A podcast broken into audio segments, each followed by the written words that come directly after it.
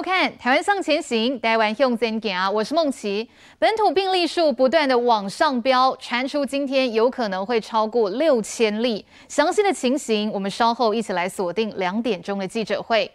好，另外一方面，指挥中心拍板了，居家隔离改成三加四天，也就是说，三天隔离之后就可以出关。但是呢，后面这四天每一天都要快筛阴性才可以去上班。可是记得不能够去餐厅里面内用聚餐，也不可以到人潮太过拥挤的地方。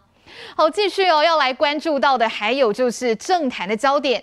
年底台北市长的运势呢，这个选战势必是非常的竞争的。那最近大家都有观察到哦，这个民调优势不在的蒋万安，他是很努力的在学台语，准备攻台语哦，来拉近距离。这一招有没有效呢？我们等一下一起来讨论。好，那我们现在先来介绍今天现场的来宾。首先，第一位我们邀请到的是新未来智库协会执行长翁振洲。孟琪好，各位观众朋友，大家好。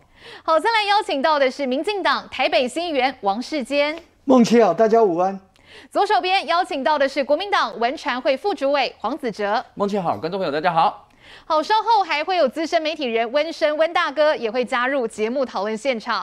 好，我们赶快先来看到的是这一波疫情不断的在升温，全台湾现在有将近九万人都在居家隔离，生活上真的是大受影响。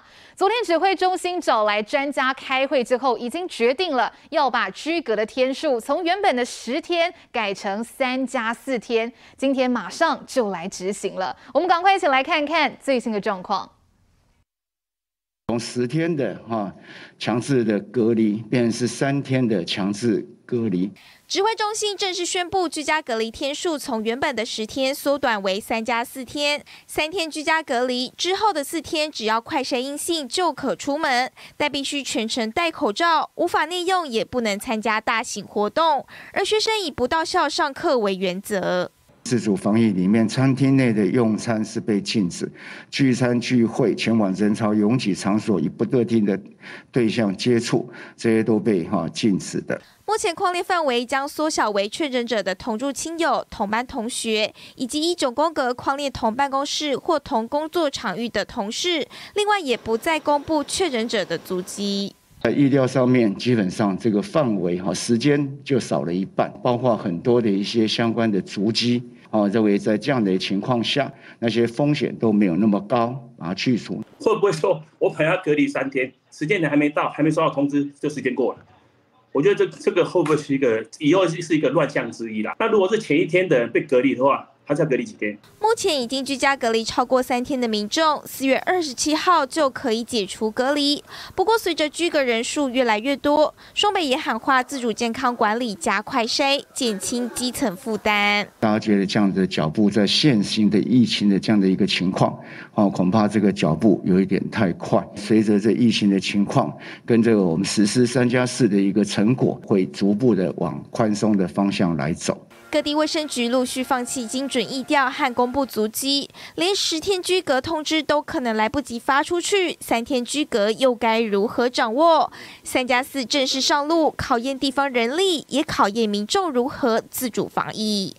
好，我们看到这个居隔天数呢，从原本的十天，现在要缩短到三加四天。三加四天到底应该要怎么来执行呢？我们看到这是指挥中心所做的这个图表。好，前面的三天跟过去的制度一样呢，就是在家里面要居家隔离，你必须待在家中，一人一室为原则，就是不可以外出。好，三天之后验出来，如果是阴性，就可以出关了。只是说后面这四天，你每一天都要进行这个。居家快筛，快筛阴性的话，你就是可以正常的外出工作，也可以去采买一些生活的必需品。但是特别注意的是，你外出全程都一定要佩戴口罩。那有几件事情是不能做的哦，包括这个不可以去餐厅用餐，不能去聚餐。那人潮拥挤的地方，还有跟不特定对象接触，也都请大家一定要来避免哦。好，那这个居隔天数从十天直接缩短为三天，后面四天请大家这样。这个这个自主防疫、自己快筛哦。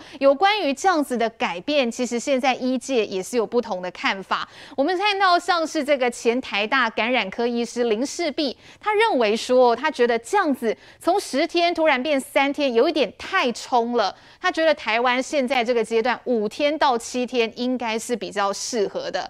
好，除了医界有不同的看法之外，我们看到疫情相对来讲比较严重的双北，其实首长们呢，其实疫见的看法也都不一样哦。像是台北市的话，就认为说，你这样三加四对于双北没有意义呀、前三天哦，可能都还没有收到隔离通知书，那第四天哎阴性出去之后，要怎么来执行控管呢？那另外新北市长侯友谊是提出要居隔转型这些问题，指挥中心怎么来回应呢？我们赶快来看哦，现在记者会正在开始了，一起来听。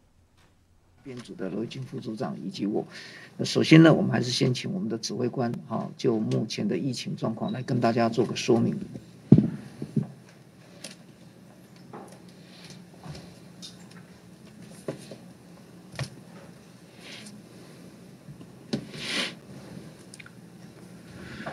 好，各位记者、女士、先生，大家好哈。那首先报告今天的确定病例哈，本土的病例有六千两百九十五人。好，那没有死亡的个案，境外移入四十四人，落地采检二十二。好，那在居家检疫采检也是二十二。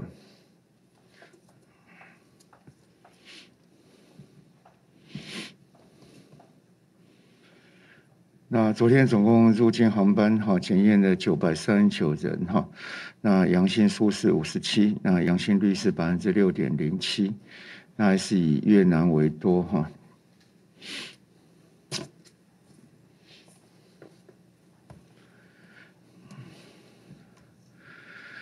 那早上哈进来的班次哈，今天人很少，只有九十六人，阳性的人数有十九人，好，那有百分之十九点七九，好，这里面尤其是以这个菲律宾上来哈进来这一班哈，直接的六十五人里面有十六个人确诊哈。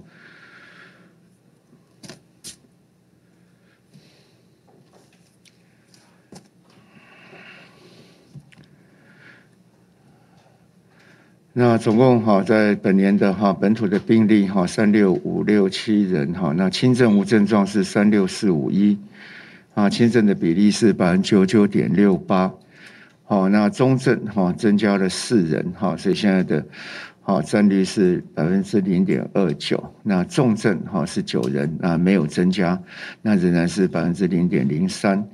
那现在目前解隔的哈中重症啊中症的应该是只有中症的解隔的人啊是二十六人。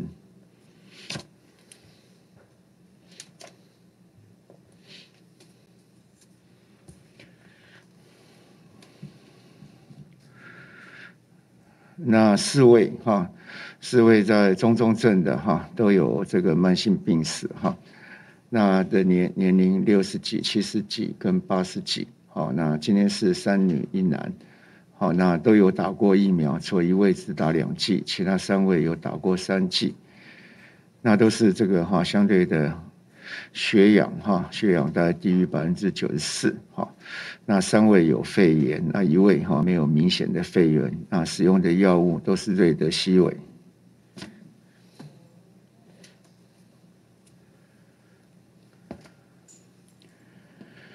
啊，基本上在哈居家照护哈居家照护的管理，当然说居家照护本身当然就有确诊者，好，那也有同住者，好，那所以这里面大家可以讲，就是说在这里面哈同户的隔离者哈，那就是因应这三加四的心智，就是跟这个个案的确诊，好确诊日后就加三天加四天。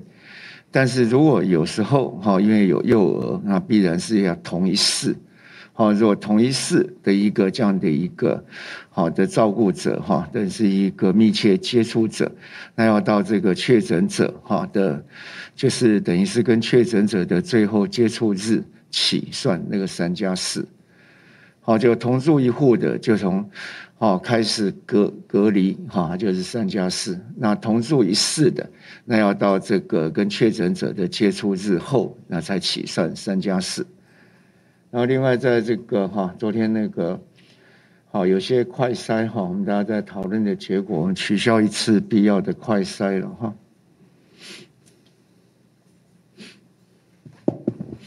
好，呃，有关缩短居家隔离的三加四的方案这个部分哈，那我们原来是规划在这个居家隔离的第三天，还有做一次快筛。那我们目前就是呃。在这期间要做快筛，总总共就是有这个接触者刚框列的时候，就是快筛一次。那再来就是他呃在居隔期间都不需要再快筛，那就是在呃自主将自自主防疫的时候，这四天只要他要外出就快筛阴性才可以外出哦。所以主要是呃删减掉呃原来规划第三呃隔离第三天的时候要做快筛的这件问题，那其他都是一样哈。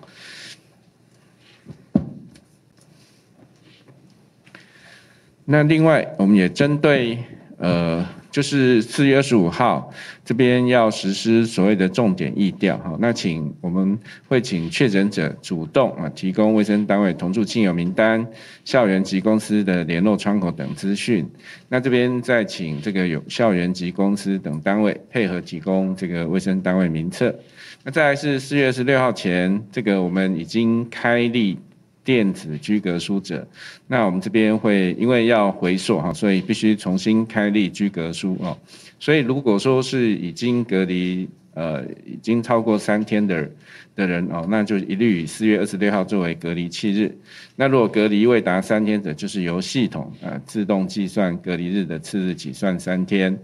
那另外就是有关快筛试剂的发放的问题的部分，我们会由这个隔离所在地的地方政府来发放啊，所以根据我们刚刚的这个办法，就是会总共发五支啊。那另外，如果针对那些回溯的居家隔离的对象，呃，如果说他在四月十六号这一天啊已经隔离满七天的，就是呃在当天解隔的时候。就我们那时候有配发一剂这个呃快筛试剂，所以他可以使用这个原来发送的快筛试剂来做做裁剪啊。那另外，如果说在四月十六号呃未隔离满七天的啊，我们会呃自主防疫的第一天就使用原原来已经发送的这个快筛试剂，那后续啊再请这个居隔对象主动洽询这个隔离通知书填发的单位。或是说，呃，是由隔离通知书所填发单位协助转介，因为有些人他会在呃不同的地方在做这个呃居家隔离哦，那请这个协助转介到他居住的这个地方政府的卫生局来领取这个快筛呃以上。好，那相关这个好进来讲，在各大医院里面，这个急诊室哈被很多啊的民众哈需要做 PCR。哦，那所以就好相当的拥挤。我们在强调，好不是说大家想要做就做，因为这平常你没有什么特别情况，那做也只是耗费这样的一个资源。那另外在那地方裁剪又有它一定的风险，好，所以在没有必要的时候还是好不需要去做。好，那另外是不是请罗副再说明一次哈？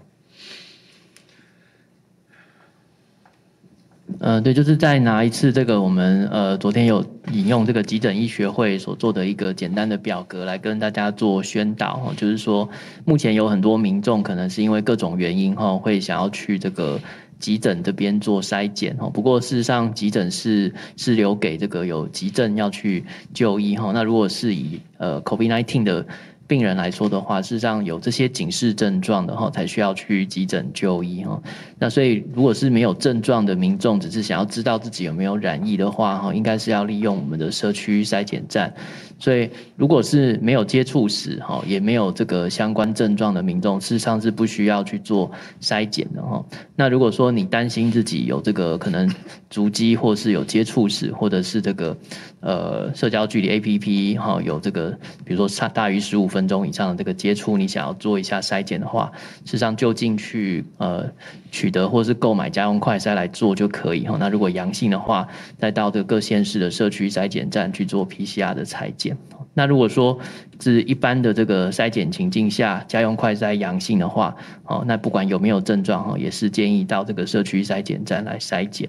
所以事实上会真的需要到急诊区筛检的情境，就是只有这个严重的症状，或者是有这个警示的症状哦，才需要去急诊哦。那这样才不会说干扰我们呃真正需要用到急诊资源的就的民众去就医哦。那也可以避免说在急诊这个空间里面造成这个呃不同病患之间的交叉感染哦。所以我们在这边特别还是。宣导大家千万要这个保护我们急诊的这个宝贵的医疗资源哦。那如果是因为筛检的需求的话，还是请利用这个家用快筛或者是这个社区筛检站的这个资源，而不要去挤压挤压这个急诊的就医资源哦。以上，谢谢。好，那昨天施打的疫苗大概打了十万四千五百五十九人次，那所以第一季的涵盖率现在百分之八十四点五七，第二季百分之七十九点八四。基础加强剂百分之零点五零点八五，追加剂百分之五十八点五四，那符合资格有接种的是百分之八十二点一九。好，那我们就先跟大家报告到这里，那有问题可以提出来哈。哎，黑猴哈。你好，还有健康带天下询问，就是目前台湾的重症患者在什么样的呃情况下会使用到瑞德西韦？那过去曾有研究指出说，这个瑞德西韦防重症并不太有效。想要请教目前指挥中心对于瑞德西韦的使用时机跟效果有什么看法？谢谢。好，那这个是不是罗夫要再说明一下哈？基本上是医医师的判断哈，跟我们的指引来使用哈。来，是罗副？目前瑞德西韦主要使用在两种情境，然后一种就是有出现。中症以上的这样的一个症状，好像我们这边常会列到说，这个血氧浓度小于百分之九十四，或者是这个有有需要使用氧气，或者是 X 光有显示明显的肺炎，哦，这个是目前来申请使用瑞德西韦的大宗哈。那另外一类是今年我们新增加的一个适用条件，就是有六十五岁以上，或者是说有糖尿病、心血管疾病、肾脏疾病等等啊这一些所谓的重症高风险因子的这样的民众哈，虽然说没有出现现。中度以上的这个病症，哦，是属于这个无症状或轻症的的病患，哈，不过经过评估之后，也是可以在有症状的情形之下，哈，来申请使用瑞德西韦来预防这些重症高风险族群产生后续的一些并发症，所以目前来讲，并不是说每一个使用瑞德西韦的民众都是属于中重症，有一些是。治疗中重症使用的，有一些则是。好，我们今天全台湾新增的本土病例是多达六千两百九十五例，这其中在新北市就占了两千例了。那今天台北市跟桃园市也是破千例的状况，而在基隆方面也是多达了四百零九例。好，今天全台湾六千多例哦，加上这个确诊者所衍生的框列居家隔离的这个民众，真的人数是越来越多，所以指挥中心把这个居隔的。强度呢，再把它放宽，把它减低了，从十天变成了三加四的新制。好，那最新呢，指挥中心所告诉大家的是，今天有一点点小小的变动，就是呢，在这个居隔的第三天，好，原本呢是要做快筛的，现在是可以不用了哈。这个快筛的部分是取消了，可是你后面这四天呢，只要你有要出门，一定要在家里先做完快筛，确认是阴性的，才可以出门来上班，来这个。采买生活的必需用品哦。好，那我们看到比较特别的是黄色这个部分，我稍微念一下哈。如果需要外出，请快筛阴性后佩戴口罩外出工作、上学、采买生活必需用品。好，这个部分呢，因为今天新制上路第一天，可能真的很多人哦，还是有点不太清楚，所以今天哦，其实很多这个里长真的是很辛苦，电话都被打爆了。这个相关的讯息，三加四怎么执行？还有在这个新制上路之前就已经被区隔的民众还适不适用？这个部分呢，我们稍微来休息一下，等一下回来，我们请世坚议员再帮大家好好来补充。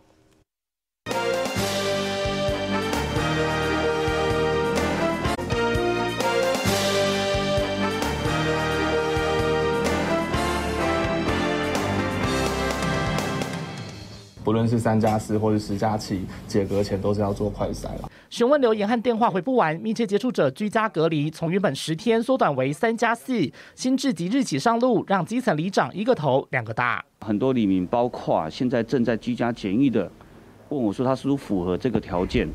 还有确诊者也打来问我们说，哎，我现在是符合三加四，其实确诊者还是十天。现在目前居家检疫的这个居民，他整个大乱，不知道以下的状况是如何。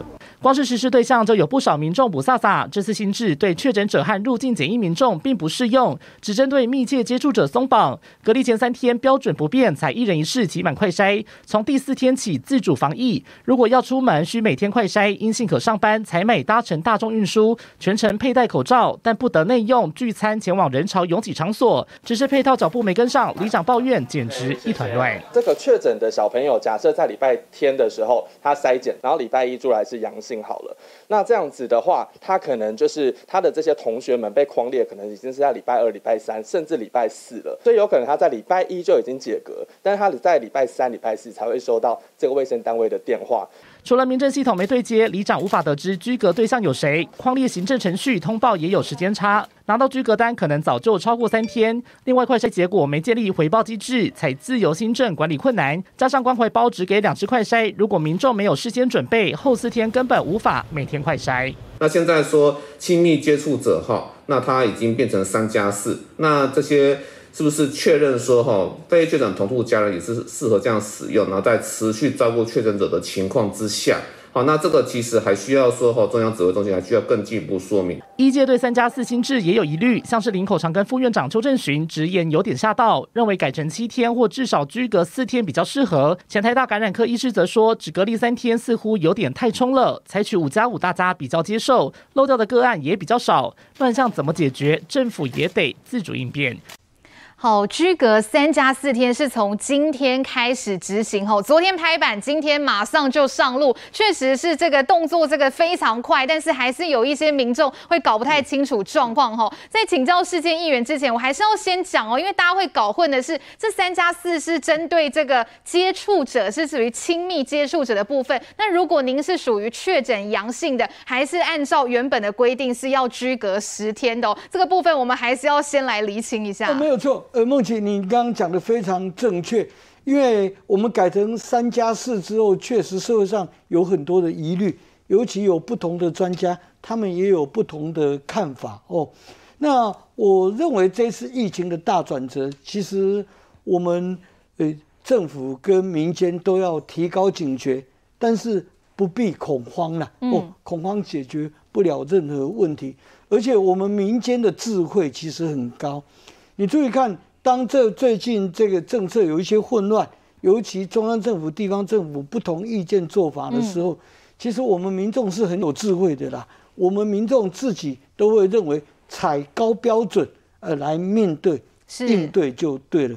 那只是说，我们卫福部昨天必须赶快快速解决这个居隔的时间哦，这个落差的部分，确实必须赶快一个定调。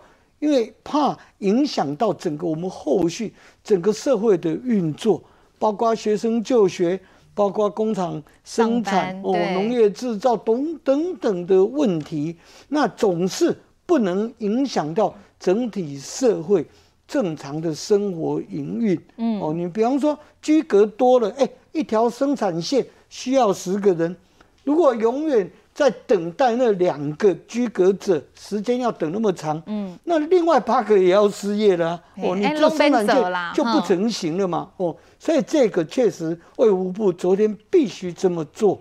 那但是我希望，呃，政府也要有一些要调整的部分。第一点，我认为就是说中央跟地方多沟通，那不要说中央讲一套，地方讲一套。像今天新北就讲了。他们要试办另外一套做法，是是、哦。那我觉得这个，呃，如果决策莫衷一是，政府之间莫衷一是的时候，那民众无所适从啊。到底我要听谁的？嗯、我住在新北，那我一方面要听新北市政府，一方面，哎，中央政府卫福部有一个更高阶的领导才对呀、啊。哦，所以我觉得在这当中，地方政府。跟中央政府要密切的配合联系，大家沟通协调嘛。嗯、我觉得，哎、欸，侯友宜，你那边的卫生局有你那边的专家，没错。是。但是中央也有中央的专家，你大可以在昨天是卫福部行政院找各县市，尤其找六都的首长一起来谈的，应该有意见在昨天大家一起谈才对，而不是今天很突兀的这个呃宣布。第二点，我认为吼，诶，好多县市首长，你比方说像柯 P，嗯，柯批被拘隔了几天，安静了几天以后，前天一出来啊，就开始又乱放炮了。他马上就说啊，中央在估月底一天可能会上万位，柯文哲说哎，不止一天会五万位，然后他说哦，这个呃重症要会多少人，甚至死亡的民众会多少人，他又加嘛。柯文哲成了另类的预言家了。嗯，可是孟琪，我们国家、我们社会现在正需要的，我们是需要决策者、指挥官，我们不需要预言家了。嗯，你身为首都市长的吼，啊，自己爱有战战哦，那个尤其他又是医疗公卫的专家，我我认为他不能任意的发言哦，乱放炮，这是一点。那第三点，我是希望说。不论中央政府、地方政府，决策要明快，要很明确，嗯、而且要事先公布，那很明确的说明。是。那在事先公布、很明确说明之后，再来就应该彻底执行。那违反者应该严厉的惩处，这才对。嗯、是。比方说，现在地方政府如果有不一样的做法，那这一个做法跟中央是有抵触的。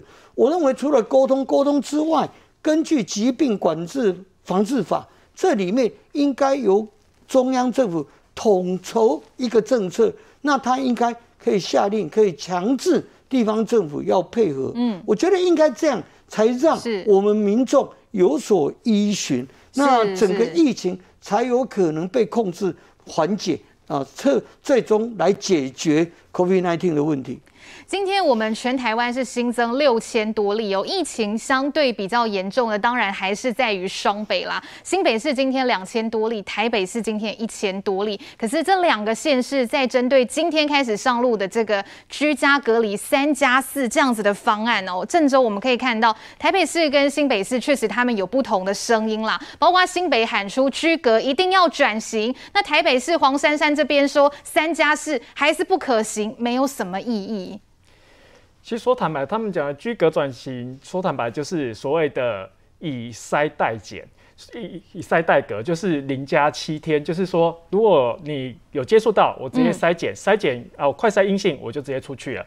可是我们刚我们之前去看很多研究数据，知道一件事情，就是说，当你接触到感染者。刚接触的时候，你第一天筛检出来，大概只有百分之四十五的可能性可以筛检出你是否有感染。嗯，所以你有百分之五十五的机会有可能会被重放掉，有可能这个哦，我快筛我阴性我就出去了，然后可能出去就去散播了，就成为新的传播链了。那为什么指挥中心会定出所谓的三加四？其实是有它的道理。以国际的数据来看，嗯，我们现在在 Omicron 的潜伏期大概是二点九天到三点一天是最常见的情形。所以，我们一般来说，在第四天，就是我们前面三加四嘛，第三天隔离完，第四天要出去之前，我们不是要快筛吗？快筛阴性的话，你才可以出去。通常在第四天快筛的时候，就可以抓到百分之八十的感染者。嗯，然后未来的第五天、第六天、第七天，我们都要快筛。那这七天快筛的过，这后面这几天快筛就可以抓到最后的百分之二十的感染者。所以这为什么是三加四？最后四天要进行快筛，就是要抓到最多的感染者，避免这些感染者流于是我们的社区，创造出更多的传播链跟更多的感染。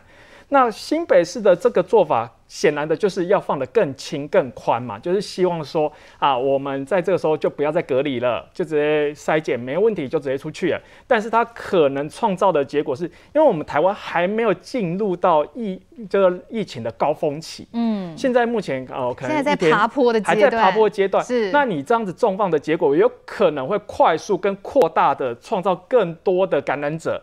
跟更多的需要医疗资源的人在这个社区产生，这时候我们的医疗量能更无法负担啊。那为什么不能现在做以筛代隔？不是说不能做这件事，而是它是阶段性的问题。嗯，然后以筛代隔，你必须等台湾爬过那个高峰，爬过那座山，开始下降的时候，当我们的医疗跟社会已经有更多的资源跟能量可以承担的时候，另外一方面是更多的台湾人民众已经达到群体免疫的情况下，已经感染者不会这么多的情形，你才可以用以筛代隔来降低社会的负担。那现在这个情况哦，感染者可能会。爬坡指数型的增加，那你又重放的情况下，那你有可能比香港更严重，因为你的这个决策。因为现在台湾想要学的是所谓的纽西兰模式嘛，嗯，嗯，我们希望说台湾用慢慢的隔离的方式，慢慢慢慢的减轻大家社会负担。是，然后最主要的目的是说，为什么从十天说到三加四？最主要的一个问题就是，我们常讲防疫不外乎人性，是现在。我们今天也看到最新的数据是九十九点六八，都是所谓的轻症跟无症状的感染者。那这这种情况下，多数的人他会感染的情况下，那我既然是轻症或没有症状的时候，我当然不会想要去快筛啊。嗯，我干嘛自己找事做？这样我可能筛出来，我要被隔离了十天，那我可能不能工作。像我这住在新庄区，我们新庄也有个候选人，嗯、就参选人，他的助随行助理被筛筛检出来是阳性，嗯，那他被隔离了十天。在我们民进党新北市，就五月初就已经要初选，马上要初选了。对，他变成这十天这关键期，他不能动。然后我们现在看到，因为 Coco 姐节目也很多的参选人跟所谓他的老板们都被隔离了，所以你知道看，对候选人来说，这十天是有多么的关键，多么重要。但是你换成一般的中小企业，如果我今天在赶单赶工的时候，突然间我们公司有员工确诊了，全工厂被隔离了十天。我工作就没了，我的业绩没了，甚至我我未来的国际跟任何国家之间的订单的往来都没了。嗯，所以大家会在这种情况下，即便我筛检自己买快筛筛检出来是阳性的时候，我也不敢承认，因为反正我没有症状啊，反正我是轻症啊，所以干脆就不要通报了，所以就会造成了所谓的道德风险，让更多的感染者跑到了社区，创造更多的感染。那我们会想要用三加四，就是减低。社会的负担，让所有的被筛检的对象、快筛的对象愿意去承认说，我有筛检到阳性，反正筛检到阳性没关系，我只要治疗、隔离，可能很快速的，我就可以再回归到我的工作岗位，赶快去冲刺，赶快去努力，让大家更愿意通报，也更容易可以掌握到社区有哪些人在感染、在传染，避免扩大，就让我们的指数型，就是说我们不要直接那么高速的爬到顶端，而是缓慢的、缓慢的爬到一定的。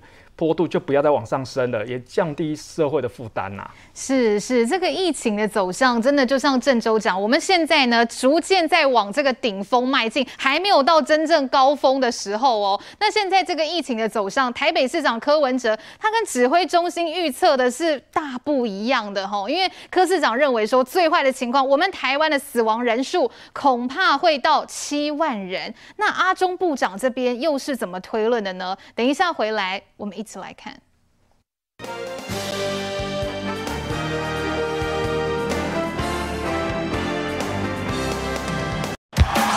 上。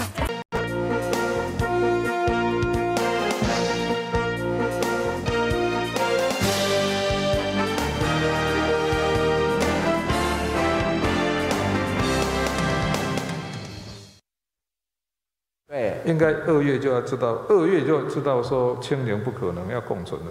你觉得我们到底现在政府是几月才知道清零不可能？其实他应该早就知道，他他又不讲。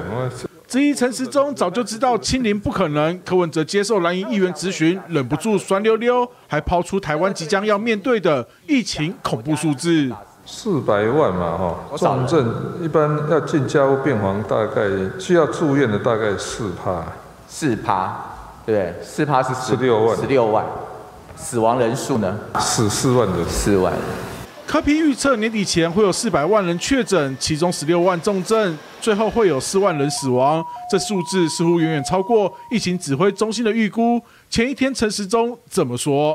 推估我们的总人数，那可能有到三百五十万哈，可能会较高的话，有到五百万。但从纽西兰大概它的一个哈，它的一个致死率大概是。哦，百分之零点零五嘛，哈，等于是万分之五。认为台湾状况和纽西兰相近不远，死亡率只有百分之零点零五。以三百五十万的确诊人数算下来，死亡仅一千七百五十人。但如果套用韩国的死亡率，至少二点五万人死亡。不过，感染科权威黄立明则认为，台湾可能会落在中间值，大约一点六万。如果台湾的高峰期是走一个平坦的，比如说是就是。啊、不是一个高高起高落，而是比比较缓缓缓的上升，然后维持一段高原期再慢慢下降。那你就由这个图形就可以猜测你的死亡人数会分布在哪个阶段。想想看哦，美国总人口是台湾的十三倍。如果美国到现在死超过一百万人，除以十三是七万哦。如果我们台湾跟美国死亡那个感染死亡率一样，是要十七万人，没有说一定的，但是还是要步步为营，还是要小心。所以。没想到到了下午，柯文哲又再度加码，死亡数字攀升到七万。不过他强调，这一切只是预估，最终的数字就看台湾的防疫能不能挺过难关。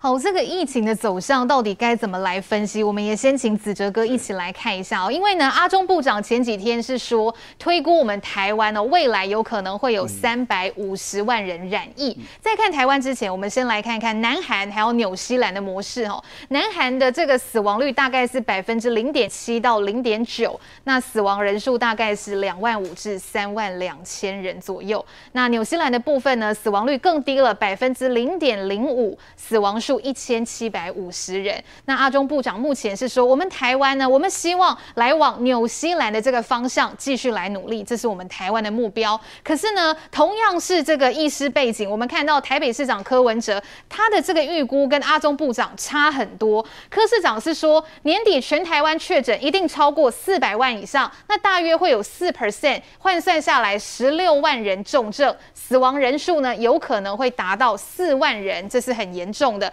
这是昨天早上柯市长所讲的数据。不过他到了下午台北市的防疫记者会，这个死亡人数他的预估再加码变成了七万人。好，越讲越严重了。来，子哲，现在民众到底要听谁的比较准呢？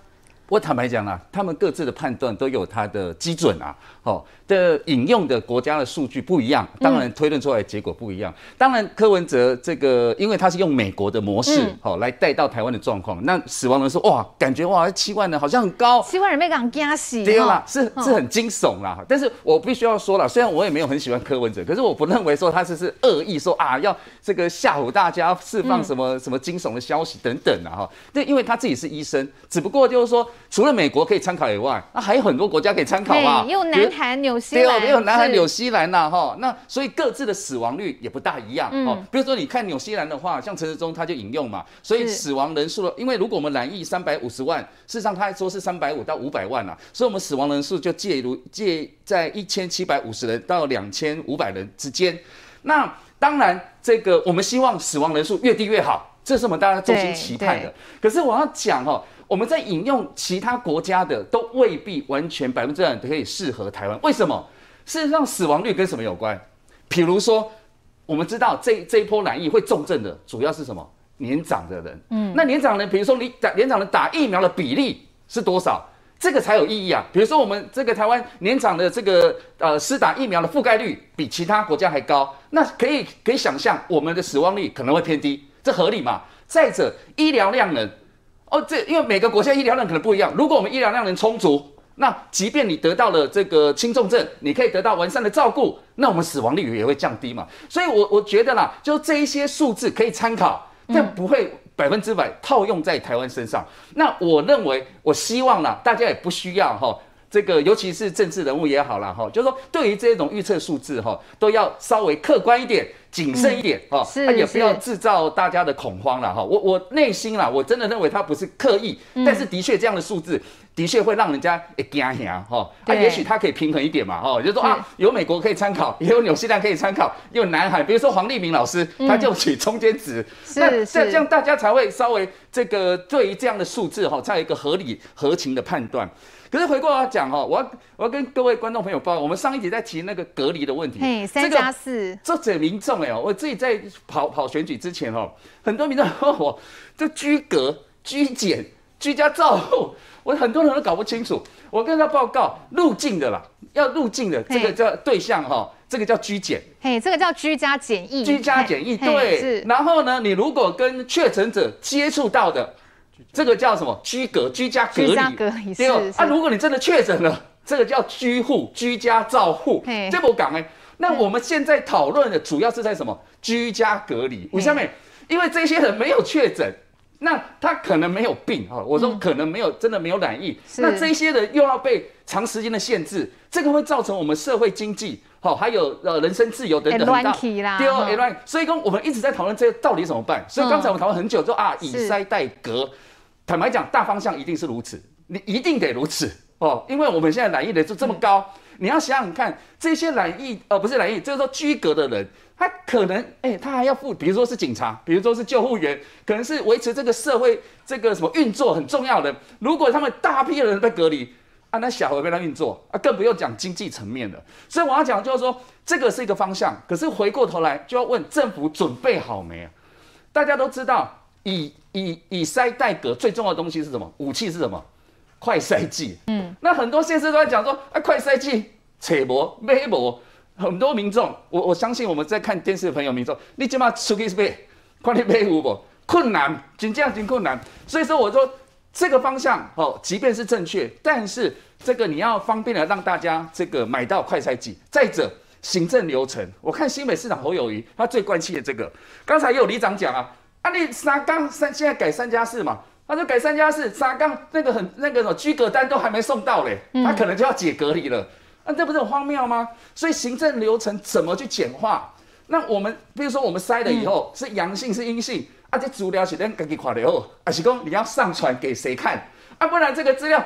就真的是自主了哈，真的是自主应变的。所以我看也也有一些专家说啊，我们要是不是要设计一个 APP 资料国家队之类的？嗯、所以哦种种啦哈，我们面临一个很很严峻严峻的这个考验，希望大家一起一起来努力。哦，其实刚才讲到这个有关于死亡率的部分哦，因为这个黄立明医师他是取了这个南韩还有纽西兰的中间值，他说我们台湾呢有可能取两国的中间值，预估呢可能是会有大概一万六千。多人死亡，好，黄立明是取中间值。那阿中部长是希望我们台湾可以努力朝向纽西兰的方向来防疫。那当然，其实今天大家讨论最多的就是三加四居隔的方案嘛。温大哥刚才也听到，其实新北、台北啊，大家不同的地方首长真的有不同的意见啊。那因为今天才刚刚上路第一天，所以难免哦，看起来执行上还是有可以这个改进的空间。我想应该是明天了哈。今天好像还在运作，但双北这一次的表现让外界看得到，似乎都是要跟中央唱反调，并不是说为哦这一些老百姓的立场有有一些政治倾向哦，那是政治倾向啊。当然，柯文哲是首当其冲的，各位可以看得出嘛。你这个包括哦这个演练什么什么线上教学。这礼拜已经开始了，嗯嗯，哦，就脱跑了，他他又创造了一个新名词。那这一些中央拿他没办法，因为基本上中央对地方还是蛮尊重。哦，那你说侯友谊，侯友谊也一样嘛，他也是开始建议有的没的一大堆。我们看报纸就发现到说，好像双北在跟哦这个中央在，哦好像诸侯哦，尤其是非绿营的。那特别的快筛剂现在是大家最迫切需要的。嗯。杨志良个招出来乱嘛，对吧？快筛剂他他说他要进口啊，那陈志忠已经讲了嘛，陈志忠说你这个都还没检验啊，那你怎么进口？对不对？是。你自己当过署长哎、欸，你不是没当过啊？你自己明知故犯，要让中央难堪，到时候说不能进来又怪中央，所以为什么会这样？我死。始终我不太愿意去说，因为是上海疫情严重，北京也开始哦蠢蠢欲动，所以啊，不是只有台湾的报纸这样写，你可以看得到，包括外国的媒体，这个都是封封面故事了。刚刚提到的韩国，韩国的例子啊，人家数据会说话，你没有必要在那边啊扯东扯西，因为韩国的媒体他们整理得非常好。嗯。你如果再看一下外国的，日本对于新的变种 BA.2，现在当然在南韩出现了最新的第十七种哦变异株，他们都已经在上旬都已经预告。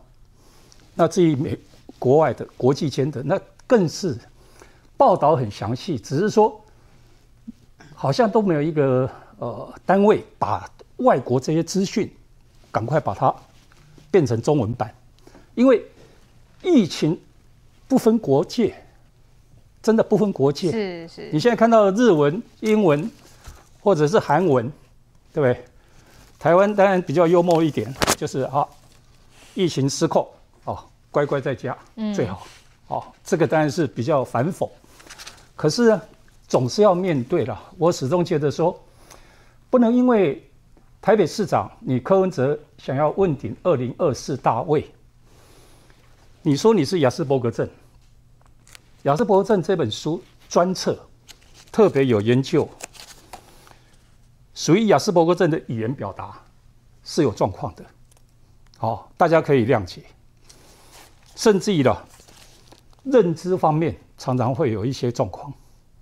这个书这么厚，哦，所以各位要了解，你碰到一个这样有这这款镜头呀，听听就好了，哦，因为我感觉了，他现在有点像哈一个独裁者的进化，他动不动就是说中央都不对，你陈松讲的话，一定他是唱反调，绝对是跟你哦站。完全相反的，那为什么会变成这样？各位看那个普丁一样的，普丁不知道得的是什么症，满脑子就是核弹头，对吧？他已经穷途末路了，他在讲我就是核，要打核弹。所以啊，我觉得王世坚他是先知者，他很早就写的《台北向前行》。是你这本书应该送给柯文哲看，啊，不需要再送 T 恤给他。哦，其实哦，这个有关于台北市，真的等一下要继续来请教世坚议员哦，因为台北市长柯文哲整个防疫期间看起来是不断的呢，就是要来跟中央打这一场口水战，也让人联想到是不是为了这个台北市年底选战，哎，他想要帮黄珊珊铺路呢？现在这个选战呢，我真的也是逐步在升温当中，尤其目前大家可以看到是领先幅度本来很多，现在呢越来越少的国民党籍的这个蒋万安，最近被发现哦，哎。跑行程的时候很努力在学台语，想要拉近距离耶。这一招在选战上有没有效呢？等一下回来好好来请教一下世坚议员。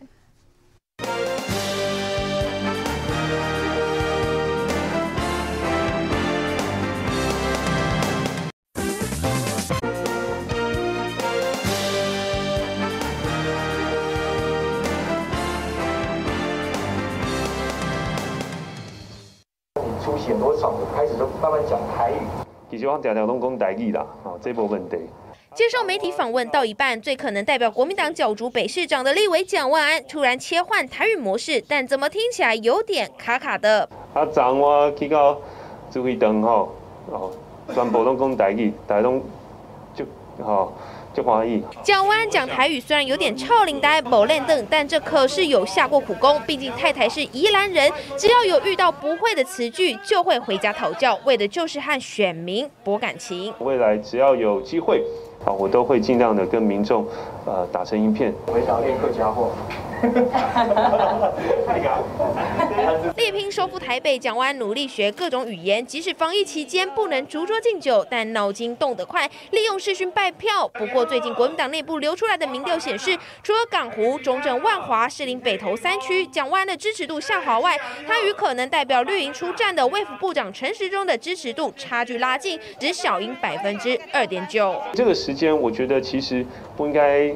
讨论太多有关选举或政治的事情，对我来讲，我就是持续着在地方行走，倾听民众的声音。面对民调下滑，蒋万安不愿多谈。不过绿营的北市战将，除了陈时中，前交通部长林佳龙也多次表态有意参选。但根据美丽岛电子报最新民调显示，陈时中的防疫表现满意度高达百分之六十三点九，不满意度只有百分之三十三，甚至有超过六成的人认为，就算疫情持续严峻，也没有必要换掉陈时中。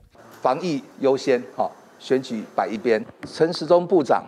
好，他是一个很专注在工作上，啊，那他在防疫上面的表现，哦，大家有目共睹，哦，我们啊就是全力的呃支持，啊啊，时中部长是很强的部长。评估陈时中实力，林佳龙大赞陈时中是很强的部长，但面对疫情攀上高峰，绿营北北桃布局卡住，林佳龙只能利用剩下的时间全力冲刺。哦，年底的选战，台北市这一场真的是重中之重哦。世间议员，现在这媒体大家都在关心嘛，尤其蒋万安，其实最早喊出要选的就是蒋万安嘛。过去我们在谈论蒋万安的民调啊，诶之前去年啊，或者是年初做的很多都是四十趴以上哦，结果没有想到，现在来看看哦，这一份根据这个媒体所指出的，蒋万安现在的民调只小赢陈时中百分之二点九，哎，这是在误差范围里面。哦，而且呢，这一份民调呢还点出，在这个台北市三个区哦，内湖、南港啦、士林北投、中正、万华，蒋万安都是持续在走下坡的，跟黄珊珊的距离哦，真的越拉越近，而且人家。他现在还说，这个民调仔细去看，黄珊珊在大安文山的支持度直逼两成，哎，哇，这个蒋万安这一下怎么办哦？真的学台语就有 就可以吗？来请教世坚议员。哎，孟琪，其实我早在呃半年前我就在预测，我就认为说蒋万安当时的高民调啊，嗯，是虚胖，哦，虚胖，因为总是他借借着他的家世。以及他自己本身的内内外的这个这一本一表人才，跟他本身的学历经历哦，确实他有迷人的地方，嗯，但是那样的支持度，我我认为被高估是虚胖。那当然，现在他的对应的方式，我也觉得是不对的啦，嗯，也就是说，事实上问题不在。跟选民博感情，嗯，问题是怎么样对市政提对策才对啦。其实我们选民希望的，不只是说一个态度好、会来亲民的市长而已，我们要的是一个要能够解决市政问题的人呐。嗯，那因为关注蒋万安他从政的这一段期间，他立委的任内，他在很多。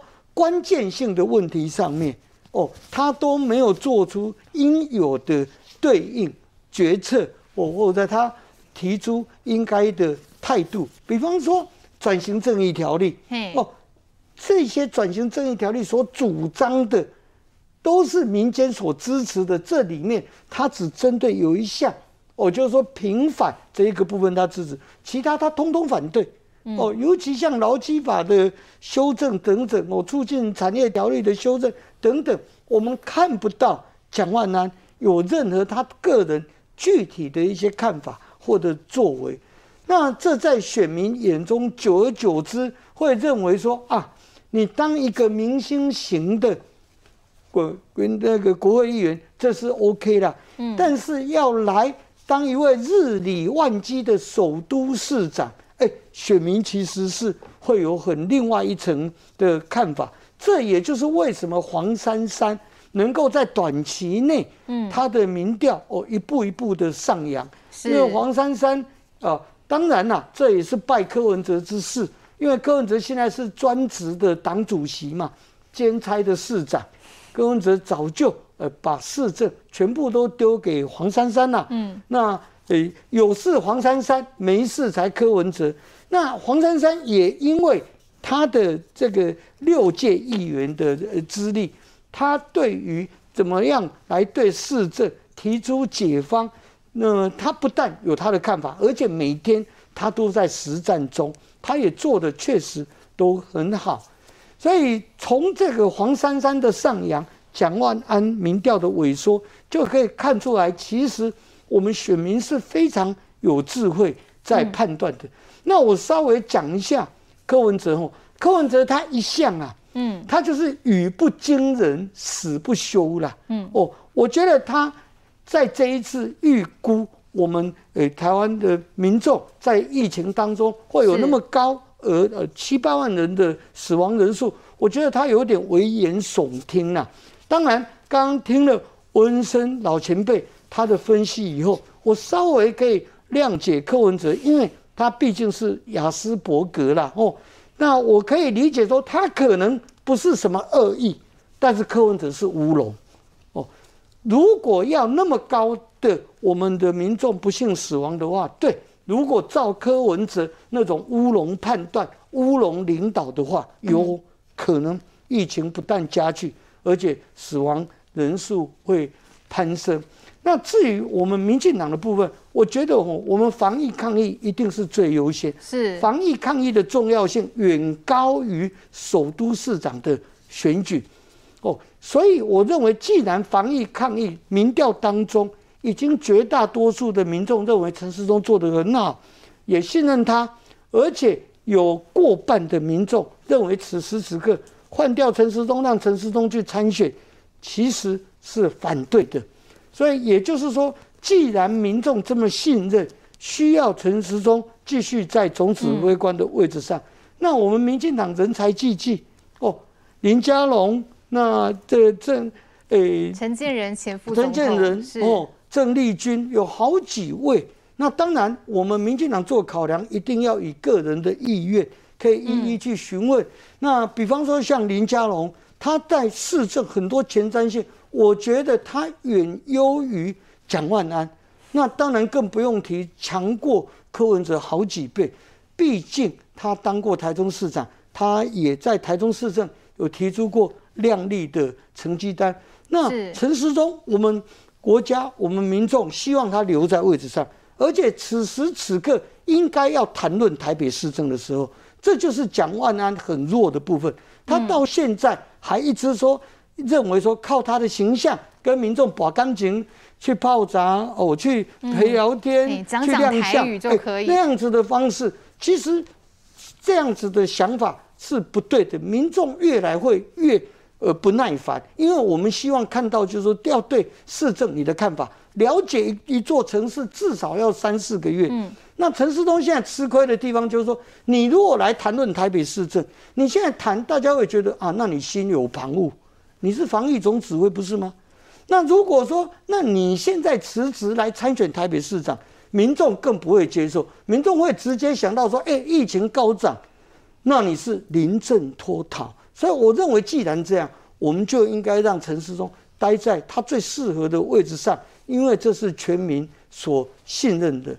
台北市这一站哦，绿营这边、民进党这边哦，这个人选目前为止都还没有定案。人选的部分，还有这个阿中部长是不是疫情变数也很多，会不会影响未来的布局？等一下要请郑州来帮我们分析哦。不过呢，这个讲到这个蒋万安的民调，是不是真的万安警报越响越大声哦？子哲怎么看哦？因为确实，其实从上个礼拜到现在，都一直在疯传说国民党有一份神秘的民调。哦，这个蒋万安呐，在这三区内。湖南港啦、士林北投、中正万华都快被后面的超车了。那另外在国民党的这个铁票区大安文山，人家黄珊珊现在也站得越来越稳了，支持度直逼两成。哎，蒋万安现在到底该怎么办呢？而且今天最新我还看到有这个周刊有爆料哦，说哎，国民党的这个国民党这个党部主委啦，黄吕锦如说有带人呢要去请吴碧珠出来哦，帮这个蒋万安操盘。可是后来人家前议长。以这个身体健康因素啦，吼啊退休了不想管等等的原因，所以拒绝了。那为什么请不动前议长呢？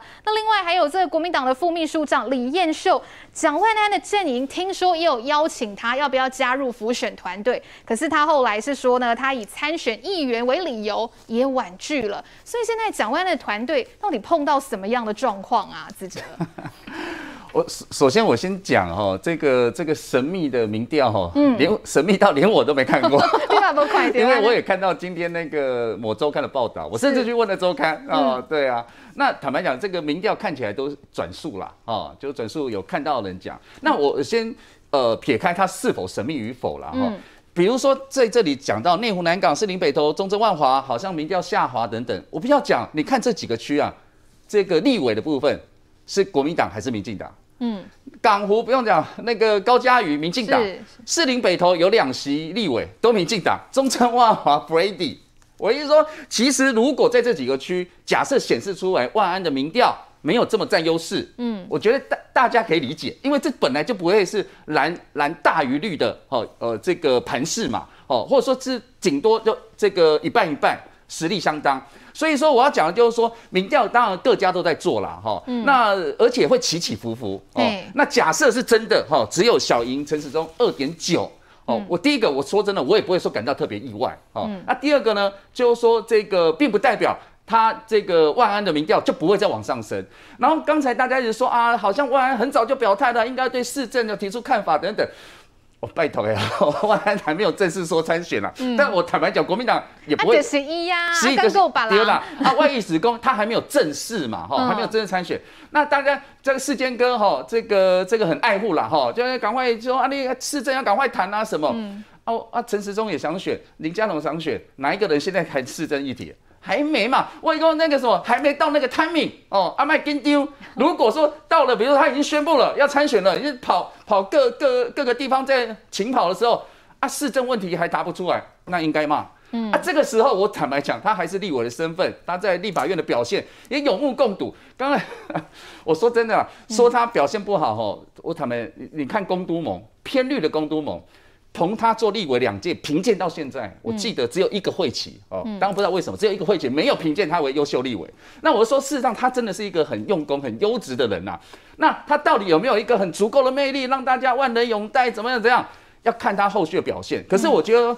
他第一个，他是国民党目前真的在台北市最强的母鸡。子哲，你觉得他算是爆发型强的选手吗？你觉得呢？我觉得他是那个呢，那个跑长跑队的。你觉得 长跑队的？我觉得他不是那一种哗众取宠哇出来哦，那。但现在感觉气越来越虚的感觉，民调这一直往下滑。我我这这个实政治实力永远是相对的啦。比如说大家如果觉得说啊，陈时中因为这个防疫的表现很好，往高。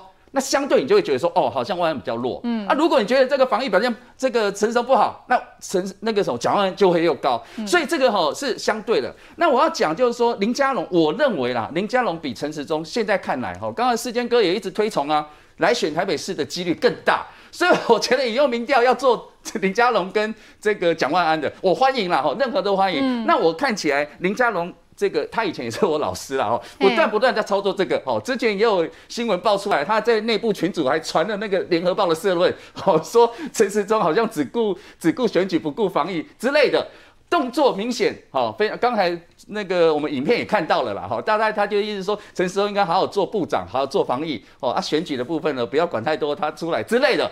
那我我觉得这个态势很明显啦。那万安的问题当然不会只有一个，他未来还要面对，比如转型正义，一定会被攻击的，嗯，哦，或不要说攻击，挑战。他现在就被攻击，而且被你们深蓝的攻击，气概被戏，不是吗？哦，你说 市政议题，好、哦，等等。那我要讲的就是说，坦白讲，到目前为止，国民党也好，民进党也好，哦哦，黄珊珊也好，都还没正式启动嘛。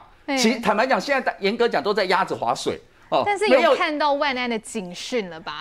是不是真的要帮他？当然有啦，当然有。我必须要说，我诚实的讲，因为大家也知道，我礼拜天被九天玄女搞了一招哈。那个那个万安，民调比九天玄女还玄。万安有打电话给我哈，当然跟我安慰一下啦，哎，也讨论一下他自己选市长的事情。那我要意思说。大家稍安勿躁啦，他不会是完全没准备。好，刚刚世坚哥特别讲市政的议题，未来一定会被挑战。哦，那事实上他也跟我们台北市之前国民党执政的时候一些市府前官员很有密切的那个在讨论，未来也会有市政白皮书都会有。那他事实上他偶尔现在也会谈一些市那个都市更新啦，哈等等大方向愿景，细部的问题就等到正式的选举大家来开打。那会万安会赢会输，要交由市民决定，但我必须要说了哈，我认为第一个，这个黄珊珊不会被弃保，不会被完全弃保，他有他一定的支持度。我一直预测他十趴以上，二十趴 应该是二十趴以下了哈。如果他超过二十趴，万安就很危险。哦，那假设他控制在二十趴以内，只要万安持续维持他现在的支持度，再往上攀一点，那民进党因为大概就四成嘛，四成左右，受再高一点，他最高阿扁的时候四十六趴。那我意思说，这个盘势下，我认为最后万安，我有信心万安会赢，哦，但是也许赢的不会是大幅度的领先呐，哈，但是前提是整个选战的步骤必须要做好，包含议题、包含人员，哦，包含整个气势等等都要营造出来。好，这个蒋万安什么时候才会真的宣布参选？虽然大概弄怎样，诟病动的是一啊嘛，可是蒋万安还在等待时机啦。同样，这个时机确实对于候选人、参选人来讲非常重要。这边我们邀请郑州来帮大家分析哦，因为确实啦，这几天因为疫情的关系，也有一些呢网络媒体的民调出来。我们先来看一份美丽岛电子报哦，针对阿中部长担任指挥官的满意度，哎，高达六成三的民众是满意的哦。好，那要不要在这个时候撤换掉陈时中指挥官呢？其实也是有高达六成六的民众认为没有这个必要。好，那今天早上呢，这个 ET Today 这个民调中心他们也发布了一份民调哦，针对说，哎，民众。认为这个陈时中如果卸任，那转换跑道参选台北市赞不赞成？是有五成九是不赞成，那大概三成是属于赞成的。好，所以看起来其实民进党在这一场布局当中，有可能真的会受到疫情的影响，会出现蛮大的变化。说陈时中部长卸任指挥官，以目前来说是不会发生这件事啊。刚才其实世间议员有讲到说。陈时中部长在担任指挥官这件事情获得全国多数的民众的满意嘛，有高达六成三的满意度。对，这是有共识的。有共识的，在这种情况下，尤其我们现在疫情即将要走入高峰期的过程中，在这个阶段绝对不会有撤换指挥官这回事。嗯，以执政党的立场来说，一定是防疫做的做好，全国的执政做好，这个才是第一优先。选举绝对不是第一优先呐。你全国的执政做好，各个地方首长的选举自然就会更加的顺利。那当然了，一部分是因为台民进党的人才济济，每个人都有可能性出来参选首都的市长。另外一方面是说，现在其实讲选举还是有点太早了一点，就是说。诶，是否要提名陈时中、提名林佳龙或提名任何一个人来说，在这个时间点来说还太早了一点。嗯，因为以过去来说，其实我们最急迫的案例就是之前的林志坚市长在参选新竹市长的时候，他走打着这一百天。嗯，他从他被征召出来参选到选上市长只有一百天的时间，所以以民进党的立场来说，我们先把防疫的事情做好，选举的事情可以等到防疫问到一个段落比较稳定之后，我们再来谈选举的布局怎么布。那这个有可能到八月甚至九月，这个都不无可能。那过去我们的林志坚市长已经也创下出一个奇迹。另外一方面，呃，可能待会可能会遇到的郑文灿市长，他其实被征召出来参选桃园市长，也是在八月份啊。嗯。所以其实不尽然一定要在五月份或六月份，在疫情可能走向高峰的这段时间，决定出我们的参选的。的名单是谁？有可能等到疫情比较缓和、比较适合谈论选举的时候再做决定。当然，另外一方面是说，民进党的选对会，只他在考虑我们候选人的时候，不会只有考虑首都，嗯、也会考虑到全国的情况。另外一方面，嗯、一直以来我们选对会征召出来的候选人都是民进党普遍可以接受的对象，也是另外一方面是我们只要征召出来了，或者是初选出现，大家都会团结一致。力拼胜选，力拼团结，这个是必然的事情，所以我们完全就民进党的立场来说，我们完全不担忧这件事情。我们相信出来的候选人绝对会是强棒啦。是。那从另外从国民党蒋万安这件事情来看，其实我们大概在过年那段期间的时候，其实大家就一直在讨论一件事情，就在讨论所谓的蓝白河、白蓝河这件事情嘛。那时候其实很多人都预言了说。黄珊珊绝对不是蓝白合会被吃掉的那一方，甚至有可能最后他会是让蒋万安弃保的对象，这个可能性不无可能。你看目前的民调来看，当初大家的预言好像也渐渐的成真了嘛。嗯、因为蒋在蒋万安一直以来给人家诟病的问题是在于说他的形象很温文儒雅，看起来。干干净净的，很清秀，也是一个不错的人才。但他的问题点在于他的魄力跟执行力，成为了一个大家会觉得不足的地方。你在很多关键的议题，你的回答都回答了一半，或者是没有得到答案，你就闪过去。那当时唯一他会强力抨击跟回击这种所谓的猪头说这件事情，他很强力的大动干戈的去反击他，嗯，反而让民众觉得说奇怪。我在重要的议题上面想要看到你的答案啊，想要告诉你，告诉我你要怎么做，你不讲。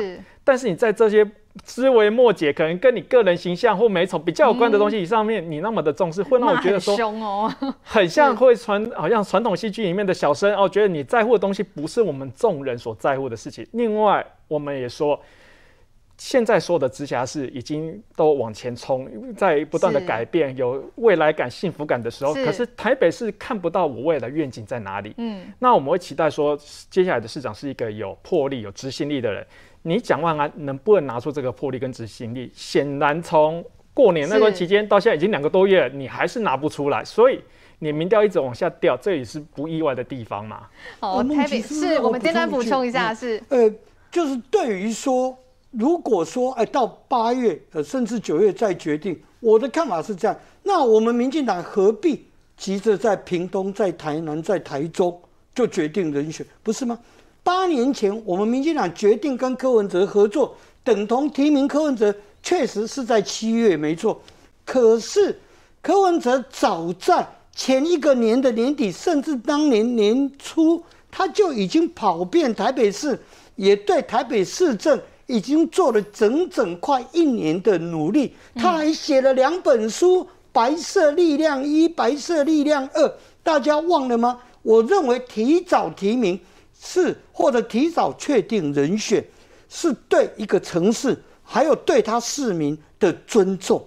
很少有像林志坚那么天才型的人物，他可以一下子三个月。我认为了解一座城市是对城市市民的一个尊重，这要起码要有一定的时间。还有疫情期间，不必像蒋万安那么所谓的勤跑基层、勤跑到那样。完全是为了个人形象的拓展。我认为陈呃蒋万安身为国会议员，嗯、最重要的任务是问政，问政在立法院，在国会把问政做好，这是民众对他最大的疑虑。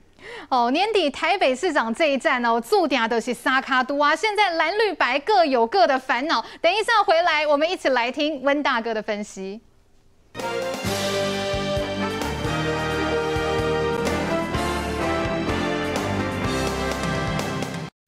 台湾人一定要看的新闻，就在 MOD 五零七民。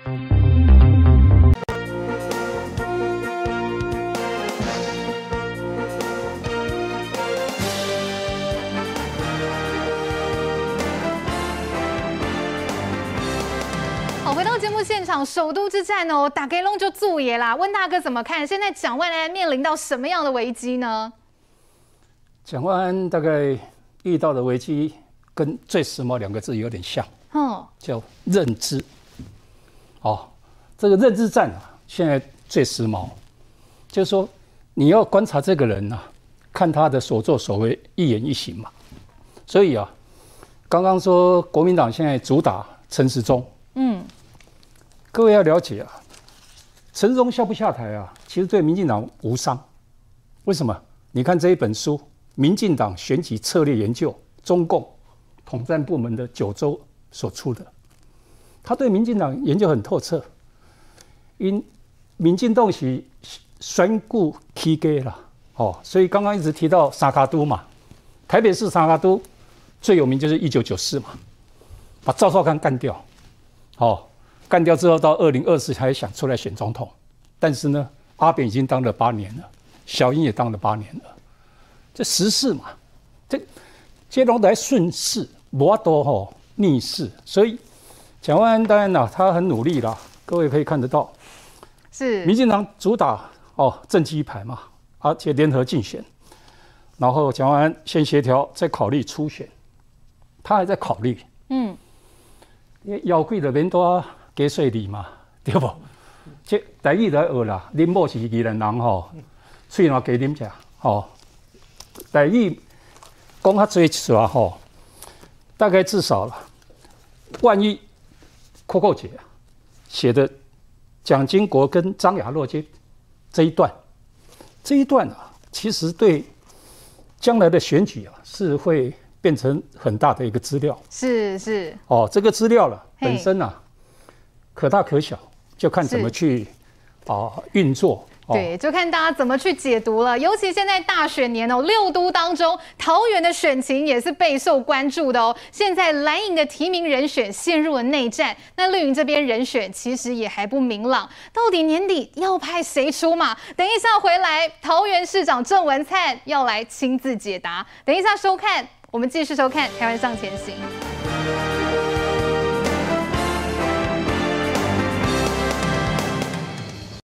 马路族大变身，外送穿搭。